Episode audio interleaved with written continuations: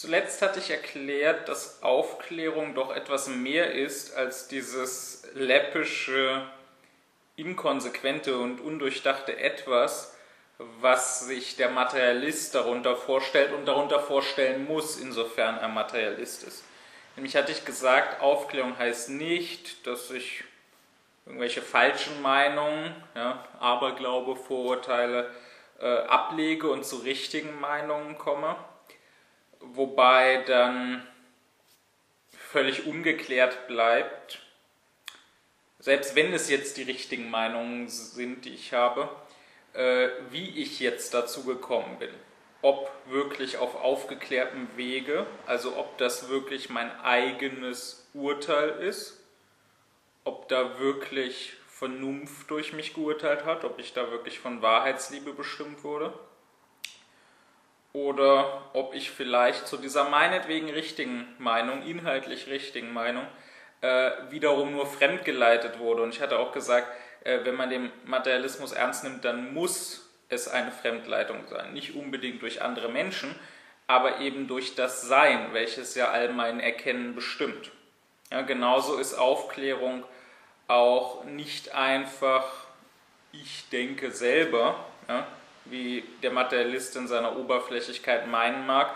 Das heißt, so verstanden, äh, dass ich nicht unmittelbar irgendeinem Vormund folge. Das heißt, nicht unmittelbar irgendeinen anderen Menschen habe, äh, wo, wenn der mir was vorsagt, ich das dann einfach annehme. Ähm, das allein, klar, wenn ich sowas habe, wenn ich so einen Vormund habe, bin ich nicht aufgeklärt, aber allein der Umstand, dass ich so jemanden nicht habe, macht mich noch nicht aufgeklärt, denn allein das heißt noch nicht, dass ich nicht unter fremder Leitung stehe. Sondern wiederum, wenn man den Materialismus ernst nimmt, dann muss man sagen, dass man immer unter fremder Leitung steht, nämlich eben wiederum unter der Leitung des Seins, ja, meiner Natur und so weiter, die mich irgendwohin leiten wird. Das heißt, wenn man sowohl den Materialismus als auch die Aufklärung recht versteht, was schon recht viel verlangt ist, äh, dann muss man sagen, es kann, wenn der Materialismus wahr ist, keine Aufklärung geben. Wenn der Materialismus wahr ist, dann ist jeder Mensch notwendig unmündig. Nicht selbstverschuldet unmündig, ja, wie Kant die Unaufgeklärtheit beschreibt, sondern wenn der Materialismus wahr ist, dann ist da keine Schuld, dann ist das halt so und lässt sich nicht ändern. Aber dann ist der Mensch unmündig und kann auch nicht mündig werden, kann sich also nicht aufklären. Und dann ist jeder Glaube, ich bin frei, ich bin selbstständig, ich denke selber, äh, dann ist das nur eine sehr oberflächliche und sehr selbstgerechte Illusion, die man freilich damit entschuldigen kann, dass auch diese Illusion in dem Fall ja nicht etwas Selbstgeschaffenes wäre, sondern etwas, was der, der ihr nun mal anhängt, notwendig glauben muss, weil das Sein ihn dorthin bestimmt. Nein, hatte ich gesagt, Aufklärung, das ist eben genau, dass ich mich von diesem Materialismus frei mache. Also von dem Glauben an ein Materiales, an ein Sein. Und dass ich mich erhebe zum Idealismus. Also zu der ja, erstmal, wenn der Mensch nicht nachdenkt, ihm nicht bekannten, ja unerhörten, aber wenn er seine Vernunft gebraucht, ihm notwendig einleuchtenden und als unmittelbar wahr erscheinenden Einsicht, dass eben nicht alles Sein ist, sondern dass alles Bild ist alles ist im Bewusstsein, alles ist Denken, beziehungsweise Gedachtes. Nun, das war das, was ich gesagt hatte. Mir ist auch klar, dass das etwas ist, womit viele zunächst mal nichts anfangen können. Dass viele es sehr schwer haben, beziehungsweise es ihnen vor der Hand unmöglich ist, sich zu diesem Idealismus zu erheben. Im Grunde ist es ganz klar und einfach. Ja? Im Grunde äh, gibt es auch genug, woran man sich deutlich machen kann, dass dieser Idealismus, so sehr er dem widerspricht, was uns selbstverständlich ist oder was wir zunächst mal, wenn wir eben unreflektiert durchs Leben gehen, äh, wahrzunehmen meinen, dass dieser Idealismus doch notwendig wahr ist. Ja, also Kausalität ist immer so ein Beispiel, woran man sich das gut deutlich machen kann, aber im Grunde kann man den Idealismus überall entdecken. Ja, Im Grunde kann man sich die Wahrheit des Idealismus deutlich machen, wenn man überhaupt auf das Sein reflektiert. Ja, wenn ich mich nämlich frage, gut, ich meine, dass da ein Sein ist. Ich meine, dass es da eine Welt außerhalb meines Bewusstseins, außerhalb meines Denkens gibt, die ist, ja, die ein festes, auf sich beharrendes ist. Ähm, dann kann ich mich fragen, woher weiß ich das denn? Woher nehme ich denn, dass die Dinge, die ich wahrnehme,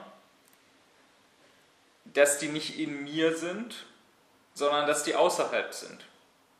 Woher habe ich das? Und da mag man dann erstmal meinen, ja gut, klar, es gibt einen deutlichen Unterschied zwischen etwas, was ich mir nur vorstelle, ja, wenn ich mir eine Sache in meiner Fantasie ausmale, und etwas, was ich wahrnehme. Und ich merke doch diesen Unterschied.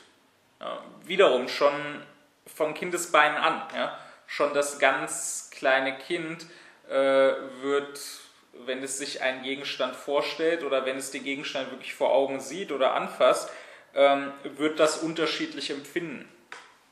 Und da mag jetzt wieder der Oberflächliche meinen, naja, daran merke ich doch, ob etwas nur gedacht ist oder ob etwas ein wirkliches Sein hat. Ja, es, es fühlt sich sozusagen anders an. Das ist ganz deutlich, kein Mensch äh, kann das irgendwie verwechseln. Nur, da sage ich, äh, sicherlich gibt es Dinge, die sich unterschiedlich anfühlen.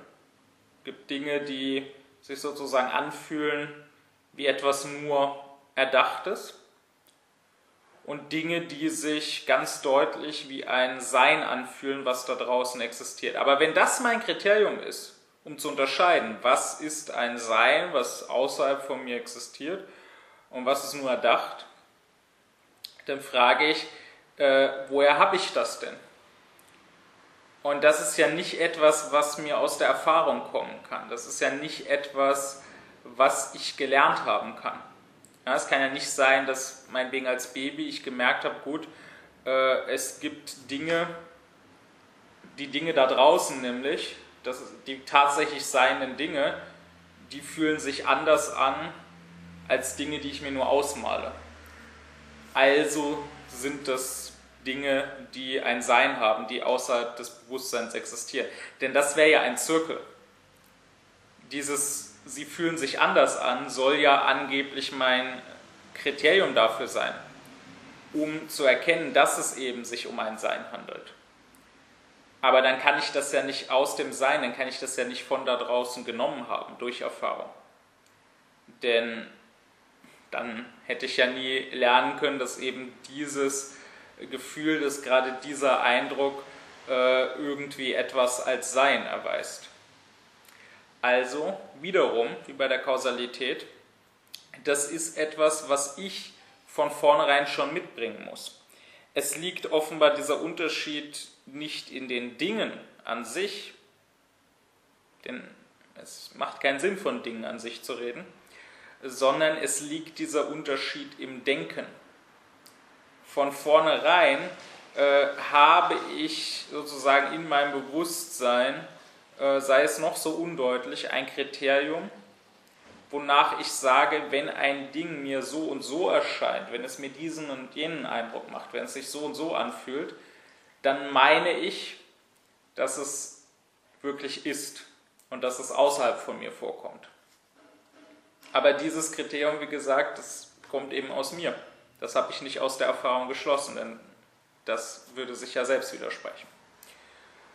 Nun, es gibt diejenigen, die, wenn sie das hören, denen das unmittelbar einleuchtet und die genau dadurch sich zum Idealismus erheben können. Und dann gibt es die anderen, die so Materialismus befangen sind, die so unaufgeklärt sind, dass sie, wenn sie das hören, dass denen das nicht einleuchtet, dass sie das nicht verstehen, dass sie das vielleicht nur für seltsames Gerede halten und dann doch stumpf und unvernünftig, denn das ist ja kein vernünftiges Argument, das ist einfach stumpfes Beharren auf meiner Unmündigkeit, äh, die dann stumpf sagen, ja, nee, das ist doch alles Quatsch, man kann doch nicht das einleugnen, so, das merke ich doch, dass das, was ich hier vor mir habe, dass das ist. Wo ich nur wiederum sagen kann, ja, ja, du merkst das, aber woher hast du dieses Merken? Äh, wo, wie hast du denn gelernt, dass dieses das Kriterium dafür ist, dass etwas ein Sein hat und nicht nur Bild ist? Nun, wie dem auch sei, es ist nicht verwunderlich, wenn viele mit diesem Idealismus zunächst nichts anfangen können. Ich muss eben erst meinen Sinn für das Übersinnliche ausgebildet haben, worüber ich ja früher schon sprach. Ich muss erst mich über die bloße Sinnlichkeit erhoben haben. Ich muss erst so weit das Denken gelernt, mich so weit aufgeklärt haben. Wie gesagt, Aufklärung ist Erheben zum Idealismus. Das heißt, der Unaufgeklärte kann diesen Idealismus nicht begreifen. In dem Moment, wo ich mich aufkläre, in dem Moment werde ich es auch begreifen, vorher nicht. Aber die Sache ist die, dass ja die Menschen, und das sind die unaufgeklärten Menschen, äh, es nicht dabei bewenden lassen können, meistens einfach zu sagen und einfach zuzugeben. Und zwar meine ich nicht so sehr vor anderen zuzugeben, sondern vor allem mal vor sich selber zuzugeben, äh, das hier verstehe ich nicht, das hier ist mir zu hoch, das hier sehe ich noch nicht ein, begreife ich noch nicht, ohne dass es deshalb falsch sein muss. Sondern ähm, es gibt ja diese Neigung, ja geradezu diesen Zwang, ähm, bei allem, was man hört, irgendeinen Sinn hineinlegen zu müssen. Wenn man den Sinn, den es tatsächlich hat, wenn man den Sinn, der tatsächlich gemeint ist, nicht begreift, wenn man den da nicht hinausziehen kann, dann bescheidet man sich nicht damit zu sagen, für mich ist es halt eine sinnlose Rede vorerst, damit muss die Rede nicht an sich sinnlos, nicht an sich falsch sein, aber ich kann da keinen deutlichen Sinn drin erkennen, sondern man legt dann einen eigenen Sinn hinein, ohne es zu merken und unterstellt, das wäre der gemeinte Sinn. Was das heißt, bezogen auf den Idealismus, ist, dass die Materialisten sich nicht einfach zufrieden geben damit, anzuerkennen, gut, wir verstehen den Idealismus zunächst mal noch nicht, wir sind eben zu sehr befangen in unserem Aberglauben an das Sein. Wir lassen es auf sich beruhen oder meinetwegen, wir arbeiten an uns, das zu ändern, aber erstmal lassen wir es halt so, erstmal beschäftigen wir uns damit nicht weiter und äh, urteilen auch nicht darüber, sondern die Materialisten, wenn sie den Idealismus vorgetragen hören, werden sich irgendetwas dabei denken. Sie werden ihn irgendwie falsch verstehen, das heißt irgendwie materialistisch verstehen. Und dann zu dem Glauben kommen, dieser Idealismus müsse großer Unsinn sein. Und so ist es denn eben so, dass es eine Reihe von Missverständnissen gibt, die ja, in der Philosophiegeschichte äh, hat man das viel, die immer wieder diesen Idealismus begegnen. Und hierauf will ich zumindest ein wenig jetzt eingehen, zumindest ganz knapp äh, will ich darauf eingehen und will gewisse Missverständnisse ausräumen oder zumindest äh, diesen Missverständnissen begegnen. Ja, ich gebe mich da keine Illusionen hin, ich werde sie damit nicht einfach ausräumen, sondern äh, viele werden dennoch weiter auf diesen Missverständnissen beharren, ganz gleich, was ich da sage. Es gibt zwei große und grobe Missverständnisse, die hier sehr häufig sind. Und ich gehe davon aus, dass auch viele, die bis hierhin den Vortrag geschaut haben, ähm, diesen Missverständnissen unterliegen und vielleicht, dass viele auch gerade deswegen geneigt sind, mir zu widersprechen und gerade deswegen bis hierhin geneigt sind zu sagen, ja, der spinnt doch, wenn er jetzt, wenn das jetzt wirklich seine Meinung ist, wenn er jetzt wirklich sagt, alles ist irgendwie nur gedacht, ja, es gibt kein Sein, dann äh, ist das doch Quatsch. Ähm, welche sind diese beiden Missverständnisse? Das erste ganz gängige Missverständnis ist, dass man glaubt, der Idealismus würde die Existenz der Dinge und die Existenz der Welt leugnen. Ja, als ob man sagen würde als Idealist, es ist alles nur Einbildung, es ist alles nur ein Traum, es ist alles nicht echt. Ähm, das ist aber nicht, was der transzendentale Idealismus besagen will ähm, sondern der sagt durchaus, dass die Dinge echt sind. Ja, also hier mein Sessel oder mein T-Shirt oder ich selber, äh, das ist alles nicht einfach eingebildet, ja, das ist nicht erträumt. Das ist so echt, wie nur irgendetwas sein kann. Nur die Frage ist doch, äh, was für eine Echtheit ist das? Und äh, die Antwort ist, sie sind eben all diese Dinge echt als Bilder, nicht als Sein. Ähm, mit anderen Worten, der Idealismus leugnet nicht die Dinge, er leugnet das Sein der Dinge, er leugnet, dass sie als Seiende sind aber als Bilder sind sie sehr wohl. Sie existieren, aber eben als Bild. Ja, also ähm, der transzendentale Idealismus sagt zum Beispiel nicht, dass es den Raum oder die Zeit oder die Kausalität nicht wirklich gibt. Ähm, die gibt es schon. Aber es gibt sie nicht als etwas an sich außerhalb von mir Seiendes, was ich jetzt einfach wahrnehme, sondern es gibt sie eben als Bilder. Ja? Es gibt sie als etwas, was ich denke. Ja, man kann das an dem Beispiel der Kausalität äh, sich eben deutlich machen. Ja, ich, nenn, ich nehme hier nochmal das in der Philosophiegeschichte bekannte Beispiel Humes. Ja, das heißt, äh, ich habe zwei Billardkugeln. Ja, Kugel A rollt los, rollt gegen Kugel B, Kugel B rollt los. Was sehe ich hier? Nun, was ich sehe, ist nur das, was ich gerade beschrieben habe. Nämlich, dass die Kugel A die Kugel B berührt und daraufhin die Kugel B losrollt. Was ich sehe, ist nicht Kausalität. Kein Mensch kann Kausalität als solche einfach sehen. Ja, ich sehe ja nicht eine Kraft, die von der Kugel A auf die Kugel B übergeht. Ich sehe, wenn Kugel B losrollt, nicht ein Wegen. Ja? Ich sehe nicht, dass sie wegen der Kugel A losrollt, sondern äh, ich sehe eben nur, dass die Kugel A diese Kugel B berührt und dann B losrollt. Ähm, das heißt, die Kausalität ist nicht etwas, was ich einfach so ja, äh, wahrnehme. Ja. Ich komme auf die Welt als Baby und dann stelle ich fest, um mich herum gibt es Kausalität. Ja. Immer wieder geschehen irgendwelche Ursachen und die haben dann irgendwelche Wirkungen. Äh, das kann ich nicht sehen.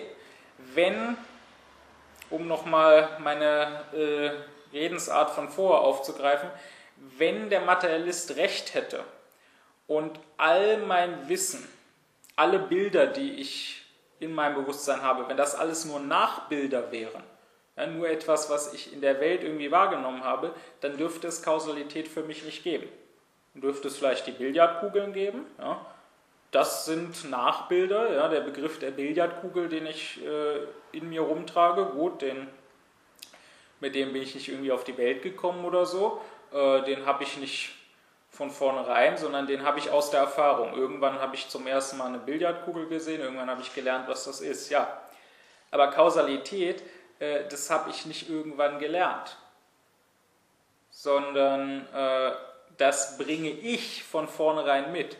Das ist nicht ein Nachbild, sondern ich muss alles, was nur überhaupt ist, anschauen als irgendwie kausal bestimmt, als irgendwie aufeinander einwirkend, als nach diesem Verhältnis von Ursache-Wirkung. Ja, genauso mit dem Raum, mit der Zeit.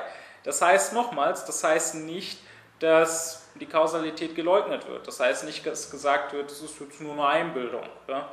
Ähm, die Kausalität gibt es wirklich. Aber es gibt sie eben nicht als ein Seiendes, es gibt sie als ein Bild. Und das gilt letzten Endes überhaupt für alle Dinge.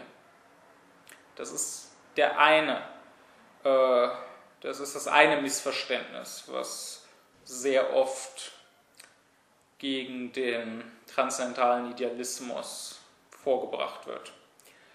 Äh, das zweite, was dann damit zusammenhängt, was dann aus diesem ersten folgt, das ist, dass man meint, wer den Idealismus vertrete, wie ich das hier getan habe, ähm, der würde sagen, dass ich selber mir die Welt irgendwie ausdenke. Ja, deswegen gibt es dann immer viele, die sich sehr, sehr klug vorkommen ja, und die meinen, dass sie die größten Denker, die die Menschheit jemals hatte, ähm, mal ebenso widerlegen können, indem sie sagen, ja, wenn du das wirklich glaubst, ja, äh, dann lass dich doch erschießen oder dann spring doch von der Klippe. Wenn das alles nicht echt ist, ja, dann macht dir das ja nichts. Wenn das alles nur irgendwie ein Produkt deiner Einbildungskraft oder ein Produkt deiner Fantasie ist, ja, äh, dann kannst du dich ja erschießen lassen und dir dann einfach vorstellen, du wärst nicht erschossen worden und dann geht es dir wieder gut. Ja. Oder wie äh, einer mal zu mir meinte, ja, dann hör doch auf zu essen. Ja? Wenn du äh, glaubst, dass Kausalität, ja, äh, also eben Ursache, Wirkung, ja, Ursache, ich nehme keine Nahrung zu mir, Wirkung, ich verhungere, äh, dass Kausalität eigentlich irgendwie nur so ein Produkt deiner Fantasie ist, ja, wenn du davon ausgehst, dass auch die Nahrung nur ein Produkt deiner Fantasie ist oder dass der, dein Körper nur ein Produkt deiner Fantasie ist, äh, wieso isst du denn dann noch? Ja? Du glaubst ja offenbar selber nicht an deinen eigenen Quatsch. Dazu kann ich aber nur sagen, äh, nein, hier bin nicht ich inkonsequent, hier zeige nicht ich, dass ich in Wahrheit nicht an meinen Quatsch glaube, wenn ich esse, sondern äh, da zeigst nur du, wenn du dieses Argument ins Feld führst, dass du die Sache gar nicht verstanden hast. Nämlich das, was hier unterstellt wird, äh, das wäre das, was man in der Philosophie subjektiven Idealismus nennen würde. Ja, deswegen sagte ich eingangs, dass eigentlich das Adjektiv, also die Rede vom transzendentalen Idealismus, wichtig ist, weil es eben auch anderes gibt. Wenn jemand subjektiver Idealist ist, äh, dann mag es sein, dass er tatsächlich sagt, eigentlich existiere nur ich und die ganze Welt ist letzten Endes meiner Fantasie entsprungen. Ähm, es ist, das ist ein altes Missverständnis. Ja? Es ist tatsächlich so, dass man zum Beispiel Fichte äh, des subjektiven Idealismus bezichtigt hat und das auch bis heute tut. Ja? Das ist ein Grund, weshalb Fichte wenig beachtet wird in der Philosophologie. Das ist ein Grund, weshalb auch die meisten Philosophologen äh, Fichte nicht mal aufschlagen, ja? weil sie meinen, das ist doch dieser subjektive Idealist und subjektiver Idealismus ist doch schwachsinnig, da muss man ja nicht seine Zeit mit verschwenden. Wo Fichte sagen würde, richtig. Ja? Das hat Fichte, der hat das mehrmals klargestellt, es hat nur keinen interessiert. Ja? Das ist immer so, die Unaufgeklärten, die können nicht lesen, denen äh, fehlt es, das habe ich ja schon viel früher gesagt, denen fehlt es an Anschauung. Das heißt, äh, die haben ja nur ihre eigenen Vorstellungen. Äh, entsprechend gilt dann, die lesen nicht selber nach, was wirklich bei Fichte steht, sondern die bilden sich selber ein, naja, Fichte sagt wahrscheinlich das und das.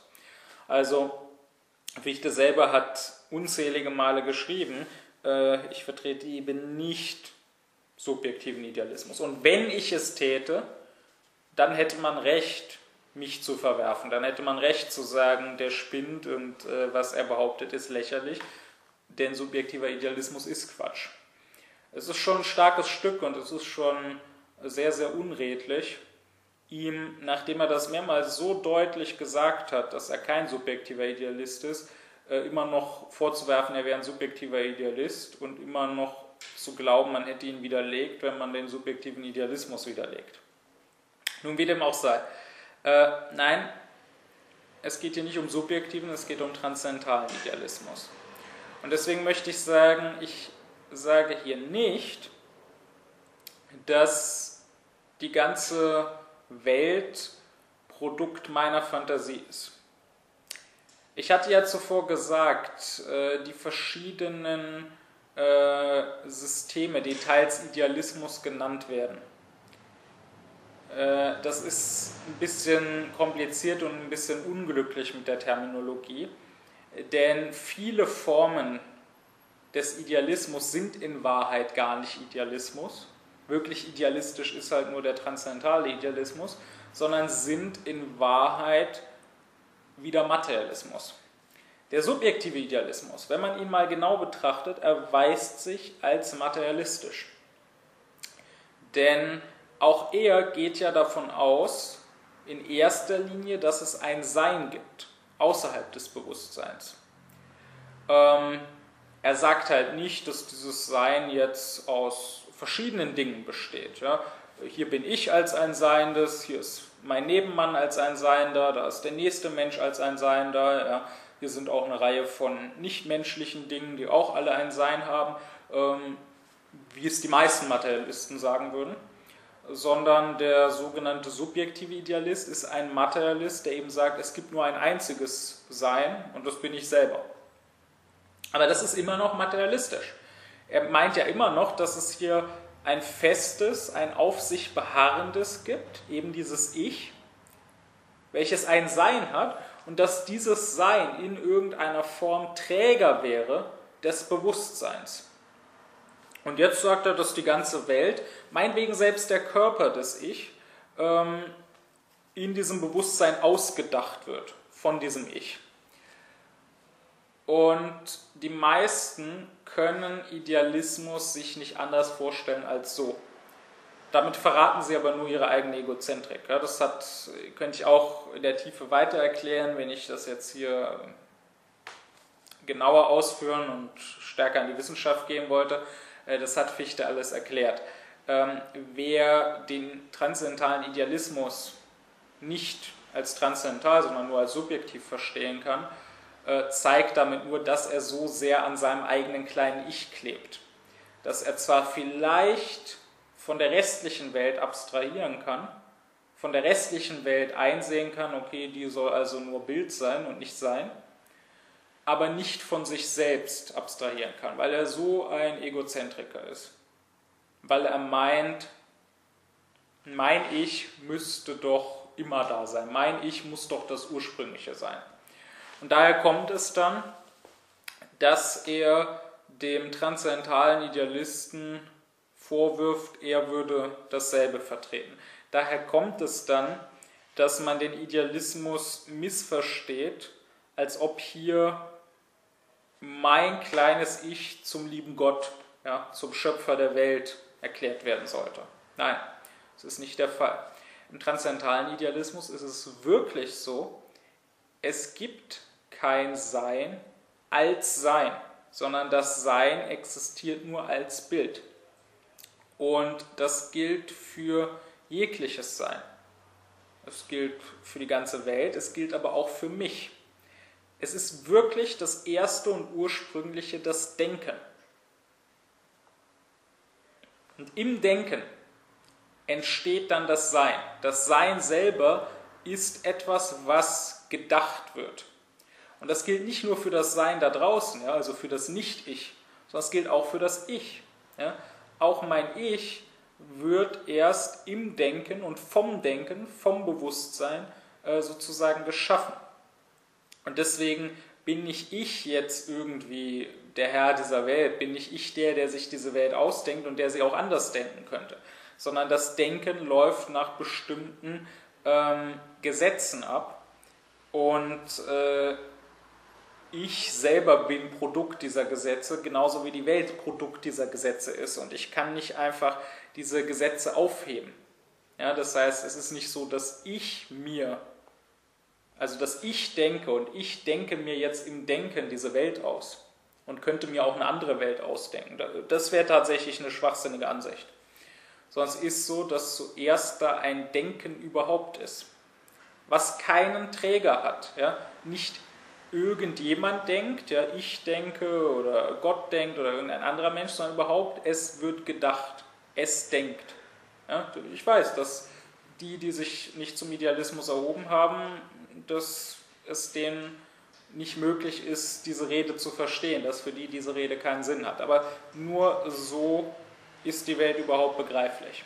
Also es denkt überhaupt und nach notwendigen Gesetzen des Denkens denkt es ein Sein und denkt dieses Sein als einmal ein denkendes und einmal ein gedachtes. Das heißt einmal als ein Nicht-Ich, eine Außenwelt, die ich wahrnehme, und einmal als ein Ich, ein wahrnehmendes Ich, der ich jetzt der Denkende sein soll, der Ich-Träger sein soll des Denkens.